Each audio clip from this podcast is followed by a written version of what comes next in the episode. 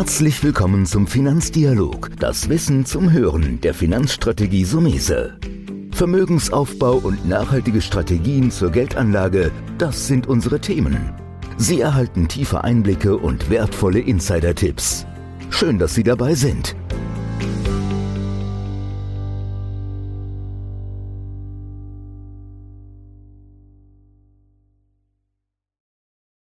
Heute sprechen wir mal über persönliche Stärken. Meiner Ansicht nach ist es so, nur wenn du weißt, wie du selbst bist, wie, wie deine Ideen zu ordnen sind, wie du Entscheidungsfindungen machst, wenn du dich selbst gut reflektieren kannst, wirst du auch ein besserer Anleger sein. Aus diesem Grund habe ich mir Sebastian Wittmann eingeladen, Gründer von Starkenradar. Und heute wollen wir mal ein besonderes Thema an Informationen beleuchten. Und da sage ich erstmal, Sebastian, erstmal danke, dass du heute mit dabei bist. Und Toni, vielen Dank für die Einladung. Ich freue mich, dabei zu sein. Mhm. Unsere regelmäßigen Zuhörer wissen ja, dass ich auch immer mal wieder andere Themen besetze. Nicht nur, das ist eine tolle Voranlage oder das ist der Zinsmarkt und was passiert da in der Volkswirtschaft draußen, sondern dass wir auch immer mal wieder hingehen und so sagen, wie kann ich mich als Anleger verbessern? Und was du entwickelt hast, das Stärkenradar, da oute ich mich jetzt gleich am Anfang, habe ich für mich benutzt, auch für meine Mitarbeiter. Und die Ergebnisse waren sehr faszinierend. Jetzt lass uns, äh, Sebastian, das vielleicht ein bisschen abarbeiten. Was ist denn das Stärkenradar überhaupt? Mhm. Also Stärkenradar ist ein Online-Test und innerhalb von 15 Minuten kannst du herausfinden, welche Top 8 Stärken du hast. Und das klingt jetzt erstmal ziemlich banal, aber es ist gar nicht so leicht zu wissen, welche Stärken wir haben, weil häufig ist es so, dass wir entweder glauben, es wäre nichts Besonderes oder wir uns vielleicht auch gar nicht trauen zu sagen, was wir gut können, weil es gibt ja dieses Eigenlob stinkt, ja, was uns da begleitet, vielleicht schon seit der Kindheit. Und genau da spielt unser Steigenradar eine große Rolle, weil wir eben mit einem Online-Tool, wo du ungefähr 120 Fragen beantwortest, bekommst du dann eben deine Top 8 Steigen raus. Mhm. Jetzt hast du es ja schon angedeutet. Das ist, ähm, es gibt ja viele Tests natürlich im Internet. Ja? Mhm. Das Besondere an deinem ist, jetzt sage ich mal scherzhaft, dass ich ihn schon gemacht habe und er mir gefällt. Deswegen da. Nee, das Besondere ist auch, und das habe ich gemerkt, es dauert wirklich nur 15 Minuten. Ja. diese Fragen, da gibt es auch so die ein oder andere Wiederholung, habe ich drin, aber das ist wahrscheinlich vom Analyseprozess wichtig. Wie kamst du auf die Anzahl der Fragen oder welchen Background hattest du für überhaupt das Projekt, das System der, der Fragen entwickelt? Wie hast du das gemacht? Ja, da ist sein analytisches Hirn, hat er schon äh, völlig richtig geschalten. Und zwar ist tatsächlich so, dass äh, wir sowas wie Wiederholungen drin haben oder ähm, ähnliche Stärken, Aussagen immer wieder auch auftauchen. Das liegt an dem Testverfahren dran, dass es auch valide ist. Und jede unserer 24 Stärken ist mit fünf Aussagen vertreten und die kannst du dann eben bewerten. Hm, wie sind wir drauf gekommen? Ich habe zwischen 2012 und 2019 ungefähr 4.500 Menschen mit ihren Stärken beglückt, damals noch mit einem US-amerikanischen Tool, was tatsächlich sehr treffsicher ist, aber leider, leider sehr, sehr lange dauert. Die Übersetzungen ins Deutsche sind häufig ein bisschen hakelig, ein bisschen schwierig, teilweise sogar in, ins Falsche reinführend. Und dann haben wir mit unseren Kunden zusammen einen Check entwickelt. Am Anfang war es tatsächlich eine Schnapsidee und der, der allererste Prototyp war auch ein Pen-and-Paper-Test, also wirklich mit Stift und Papier. Dann übergehend zu einer Excel-Tabelle, die dann auch irgendwann klickbar war. Und dann habe ich meinen Kompagnon mit an Bord genommen und dann wurde das Ganze auf HTML dann programmiert. Hm. Jetzt hast du es ja schon angedeutet. Also ich gehe erstmal, um meine eigenen Stärken zu finden, muss ich den Prozess anstoßen. Ich mache den Test, ich will 120. Jetzt gehen wir mal in die Auswertung. Du hast schon gesagt, das Ergebnis, dass man die acht besonderen Stärken, vielleicht nennst du uns mal Beispiele für, mhm. was es da so gibt, was die Stärken sind. Und dann reden wir auch vielleicht über die Reihenfolge und der Bewertung von diesen Stärken. Ja. Was, wie definierst du, was ist eine Stärke? Also ich kann mal mit einem Beispiel einfach anfangen. Ich glaube, das ist ganz gut äh, zu unterscheiden. Können wir später auch nochmal dann äh, aufgreifen, wie vielleicht dann auch diese unterschiedlichen Stärken meine Finanzplanung vielleicht auch beeinflussen. Also wenn du zum Beispiel dir vorstellst, du hast jemanden, der zum Beispiel sehr empathisch ist. Also es gibt eine Steige, die heißt bei uns äh, Empathie. Dann sind es häufig Leute, denen es unfassbar leicht fällt, sich in andere Menschen reinzuversetzen und glauben aber auch, das wäre ganz normal und jeder würde das können. Um dann aber festzustellen, das kann A nicht jeder, B haben sie noch eine zweite Stärke in sich und zwar, sie können es nachvollziehen, was zum Beispiel andere Menschen fühlen und denken, müssen es aber nicht gut finden. Ja, das ist zum Beispiel auch interessant. Ich verstehe, wie jemand tickt, ich muss es aber nicht für gut heißen.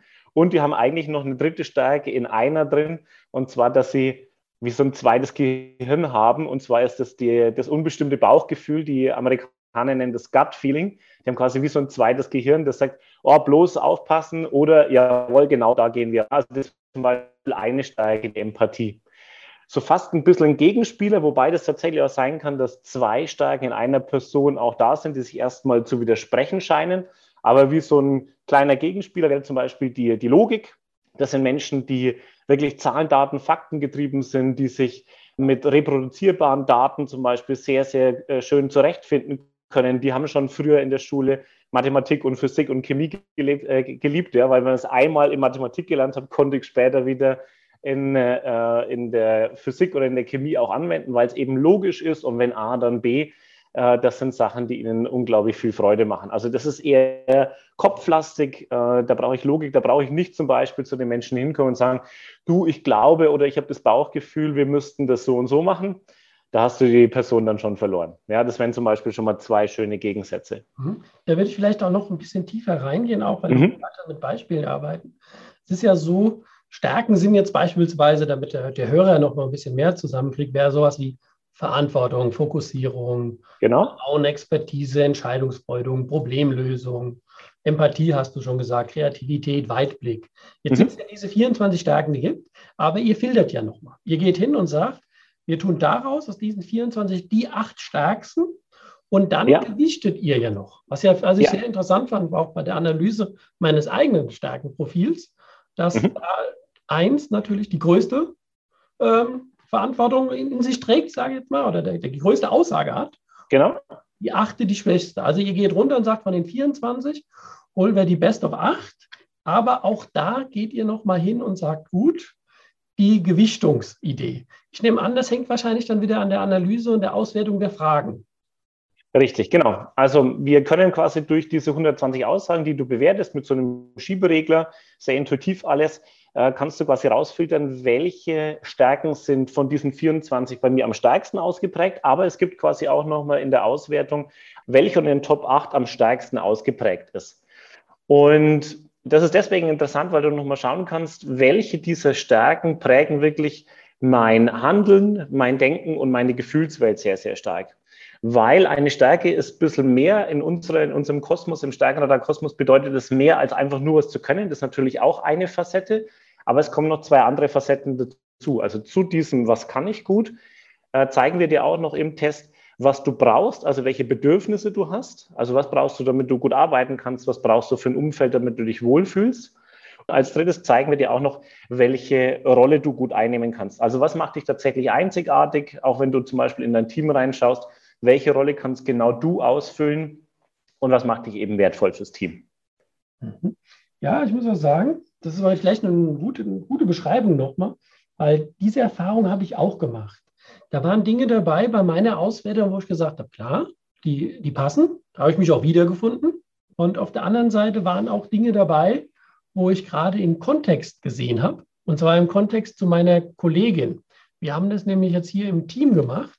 Und das war sehr spannend, dass ich es mit meiner Kollegin zusammen gemacht habe. Und dann habe ich das Ergebnis von der Nadine, die mit mir Tag für Tag hier, ja, die mit mir die Firma hier führt, ja, mhm. haben wir die nebeneinander gelegt und das war vielleicht auch für den einen oder anderen Hörer nochmal spannend. Man kriegt seine eigene Auswertung, wenn man es ja. beispielsweise mit dem Partner macht oder mit dem Arbeitskollegen. Ja? Und dann wirklich offen mal nebeneinander liegt, kann man noch so diskutieren. Das haben wir ja auch gemacht. Die Eva, Dominik haben das auch gemacht. Und es kam, die Ergebnisse kamen so raus, wie ich es mir gedacht habe. Aber du kriegst es halt analytisch ausgewertet. Ihr habt ja in der Auswertung ja auch mehrere Seiten, wo ihr das Prozedere nochmal erklärt. Ja? Mhm genau. Punkte. Und das war für mich eine sehr interessante Erfahrung. Also Handeln, Denken, ja, und fühlen.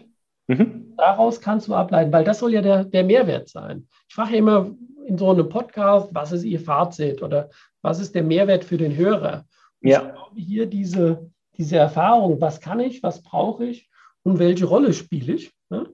Das sind natürlich super Aussagen. Und jetzt müssen wir die natürlich, Sebastian, nochmal auf die Anlagewelt rüberkriegen. Ja? müssen wir uns natürlich fragen, ja, wenn, wenn ich eine Anlageentscheidung jetzt treffe und sage, Mensch, ich habe ein hohes Maß an, ich nenne das jetzt mal beispielsweise Verantwortung, Fokussierung, ja, mhm. Metaebene. Wie würdest du so einen Anleger dann einschätzen?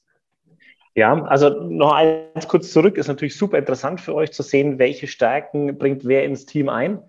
Und ähm, wann sind wir mehr vom Gleichen und dann tut es vielleicht auch nicht gut und wer ist vielleicht auch mein kongenialer Partner? Ja, also wenn du in der Geschäftsführung sitzt und sagst, ich kann nicht mehr alles selber machen, was würde ich denn gerne auch abgeben? Und auch wenn ihr zum Beispiel neue Leute ins Team reinholt, wen braucht ihr denn da, dass der euch kongenial unterstützt im Sinne von, da sitzt ihr vielleicht mit euren Stärken gar nicht so stark im Sattel drin, wie ihr es eigentlich bräuchtet, ja, und dann holt ihr euch genau jemanden rein, der diese Lücke schließt. Und zu deiner Frage, wie schätze ich denn jemanden ein, der zum Beispiel sehr stark Verantwortung hat? Jemand mit Verantwortung wird gar nicht nur an sich denken, wenn er ins Investieren reingeht, sondern wahrscheinlich auch an die Familie, ist vielleicht auch jemand, wie ich es auch selber gemacht habe, der jetzt für meinen einjährigen Sohnemann einen Sparplan angelegt hat, ähm, der das gesamte Konstrukt ähm, sich anguckt, um zu sagen, hey, ist das auch was langfristig gut ist? Ist das was, was seriös ist? Ähm, ist das was, wo meine Frau auch in zehn Jahren sagen wird, sag mal, Sebastian, spinnst du, was hast du da angelegt? Oder ist das was, wo ich sage, das war von Anfang an einfach eine fundierte Sache, die ich da ausgewählt habe. Also das wäre jemand mit Verantwortung. Jemand mit Logik wird sich auf jeden Fall sehr, sehr, sehr, sehr stark informieren vorher im Netz. Der wird sich wahrscheinlich auch die vergangenen Charts anschauen. Der wird wahrscheinlich auch sowas wie die Kondratiev-Wellen kennen, dass es immer wieder ähm, Ups und Downs gibt und dann ziemlich genau analysieren können, wann wir uns mal wieder in so einer Senke befinden und genau dann da zuschlagen. Der wird sich zum Beispiel auch nicht mit einer lapidaren Erklärung, warum es logisch ist, jetzt in ETFs zum Beispiel reinzugehen, wird er sich nicht ähm, damit begnügen, sondern er will genau wissen, wie funktioniert denn das, welche Renditen sind denn da. Der wird dir auch relativ schnell im Kopf ausrechnen können, okay, ähm, das kostet mich jetzt so und so viel im Jahr an Fees, lohnt sich das dann überhaupt und wie schaut es denn zum Beispiel ähm, aus, wenn ich das gegen die Inflation aufrechne. Also der wird sehr stark daten- und zahlengetrieben sein. Und wenn wir nochmal zurückspringen, äh, jemand mit Empathie zum Beispiel, der vielleicht oder die vielleicht eher aus dem Bauch raus entscheidet, die wird vielleicht äh, einen Podcast hören wie deinen und sagen, wow, das, da fühle ich mich jetzt inspiriert, das hört, hört sich für mich total stimmig und gut an und geht dann rein. Oder wenn sie bei dir eine Beratung ist und ähm, sie kommt rein, die Person, und spürt schon, Mensch, äh, der Herr Somese, der meint es ernst mit mir, dann ist es ihr eigentlich schon fast egal, was du dann vorschlägst, weil sie wird dir vertrauen. Ja, da geht es gar nicht nur um die Logik, da kannst du ja Zahlen bringen, ähm, wie du magst, aber entscheidend ist so wahrscheinlich die, sind so die ersten 30 Sekunden, ob du es schaffst, Vertrauen herzustellen für die Person. Und dann ist es auch so eine Persönlichkeit, die wahrscheinlich sagt so, set it and forget it, äh, ich vertraue dem Toni, ich mache das, ich will mich auch gar nicht mehr länger damit beschäftigen und fühlt sich alles gut für mich an eigentlich nochmal eine gute, eine gute Zusammenfassung. Ich habe mir nochmal, also meine Erfahrung war eigentlich so, dass ich, wie ich es vorhin so angedeutet habe, der Test war für mich eine Bestätigung, ja, mhm. wo ich mich selbst bin. Aber er hat mich auch dafür sensibilisiert, vielleicht einen Ausblick. Ja, ja.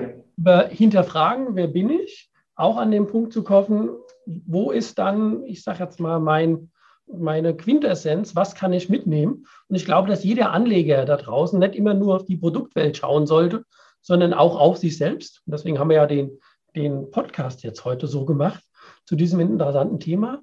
Also ich sage es nochmal, äh, wir werden es natürlich auch in den Show Notes unter dem Podcast nochmal machen. Stärkenradar.de ist eure Seite, die verlinken wir gerne. Und mhm, sehr gerne. Jetzt könntest du vielleicht nochmal ein Fazit machen, so abschließen.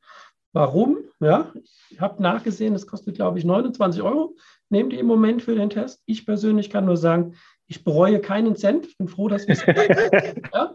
Und ich finde es so toll, ja, dass wir vielleicht den einen oder anderen Hörer überzeugen können, sich nochmal selbst eine Investition in Wissen, sagt mir ja immer, bringt die besten Zinsen. Aber hier ist eine Investition in die eigene Stärken vielleicht mal angesagt.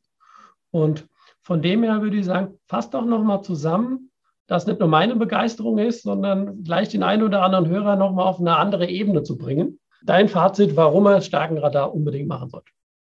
Also erstens mal sehr, sehr gerne. Wir können es auch so machen, dass äh, du in die Show Notes noch einen Link mit reingibst, äh, wo wir gerne auch 20 Prozent für deine Hörerinnen und Hörer exklusiv mit reingeben. Äh, und wo bekommt man schon 20 Prozent, garantiert, ja. Es ist ja schwierig in der Finanzwelt.